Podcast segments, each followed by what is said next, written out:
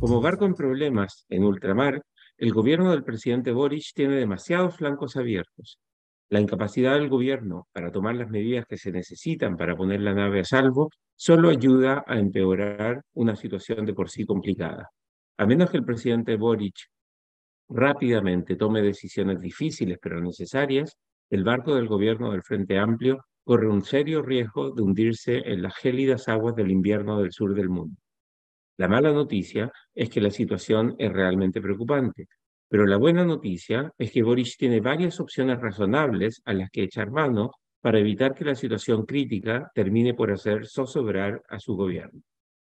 Los gobiernos siempre enfrentan escándalos, pero cuando esos escándalos se producen en varios frentes a la vez y se combinen con la ausencia de una agenda de reformas viables en un Congreso controlado por la oposición, el daño que esos escándalos infligen la estabilidad de la democracia es demasiado alto. Ya por casi tres semanas, el gobierno del presidente Boric ha estado tropezando una y otra vez con la misma piedra del escándalo de la entrega de recursos públicos a la Fundación Democracia Viva y a otras organizaciones asociadas a las actividades políticas y de campañas electorales de Revolución Democrática y otros partidos y líderes del Frente Amplio. Como la primera reacción del gobierno y de los líderes partidistas del Frente Amplio fue la de negar y minimizar el alcance del escándalo, una vez que se fueron conociendo más detalles y que el escándalo se ramificó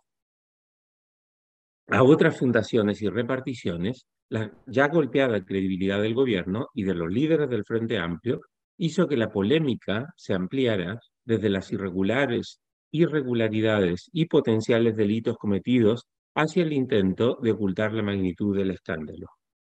demostrando que las crisis siempre tienen tanto que ver con el cover-up, o sea, el intento por ocultar el crimen, como con el crimen propiamente tal, el gobierno ahora se ve arrinconado porque sus fechas no cuadran y porque hay fundadas dudas sobre cuándo el gobierno supo del problema, quién supo y qué se supo antes de que el escándalo se hiciera público. Como si eso no fuera poco, otros escándalos políticos también remesen al gobierno. La renuncia de Patricio Fernández, el encargado de la conmemoración del 50 aniversario del quiebre de la democracia, demuestra la incapacidad de la moneda para controlar a los más radicales y extremistas de su sector.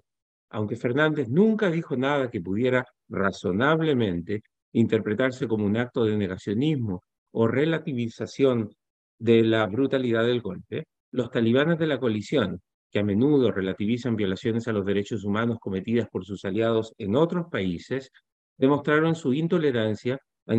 y su insensato dogmatismo, convirtiendo lo que debió ser una ocasión para construir y fortalecer los grandes consensos a favor de la democracia en una patética caricatura simplista de lo que fue el gobierno de Allende y sus polémicas reformas.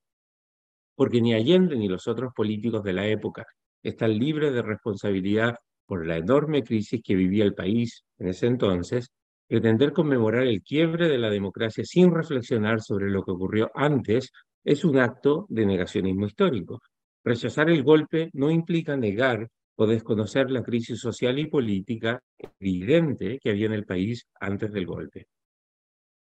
Además de esas dos crisis políticas no forzadas, el gobierno enfrenta una crisis de seguridad pública, una economía estancada y una inflación que se demora más de lo esperado en bajar. Incapaz de construir acuerdos con la mayoría de oposición que controla el Congreso, el gobierno no sabe qué hacer. El barco hace aguas por todas partes. Desde el retorno de la democracia en 1990, que la moneda no parecía menos capacitada y con menos herramientas, ideas y liderazgo para enfrentar una crisis. Ninguno de los ministros del triunvirato político ha logrado controlar el incendio del escándalo por el caso Convenios. El resto de los ministros parece más preocupado de no ser salpicado por el escándalo que de ayudar a apagar el fuego o de generar temas alternativos que puedan mostrar que el gobierno, pese a los problemas, es capaz de avanzar con su agenda. Afortunadamente, hay una solución. En vez de tratar de defender a sus aliados que han sido heridos políticamente al punto de estar imposibilitados de seguir haciendo bien su trabajo, el presidente debiera reestructurar nuevamente su gabinete e incorporar caras nuevas al gobierno que permitan construir una salida a la crisis. En vez de tomar la actitud de la orquesta del Titanic, que siguió tocando cuando era evidente que todo se hundía, la moneda debe usar todos los recursos que tiene para evitar que esta seguidilla de crisis convierta a Boric en un pato cojo antes de que su administración cumpla 18 meses en el poder. Es verdad que si evaluamos la forma en que el gobierno ha enfrentado sus crisis anteriores, no hay buenas razones para esperar que Boric dé el tipo de golpe de timón que necesita dar. Pero también es cierto que la crisis ahora amenaza con hundir completamente su gobierno. La inacción ya no es una alternativa. A menos que esté resignado a convertirse en un presidente meramente figurativo, Boris no tiene muchos días para dar el golpe de timón que necesita su gobierno para evitar naufragar. El libero, la realidad como no la habías visto. Haz que estos contenidos lleguen más lejos haciéndote miembro de la red Libero.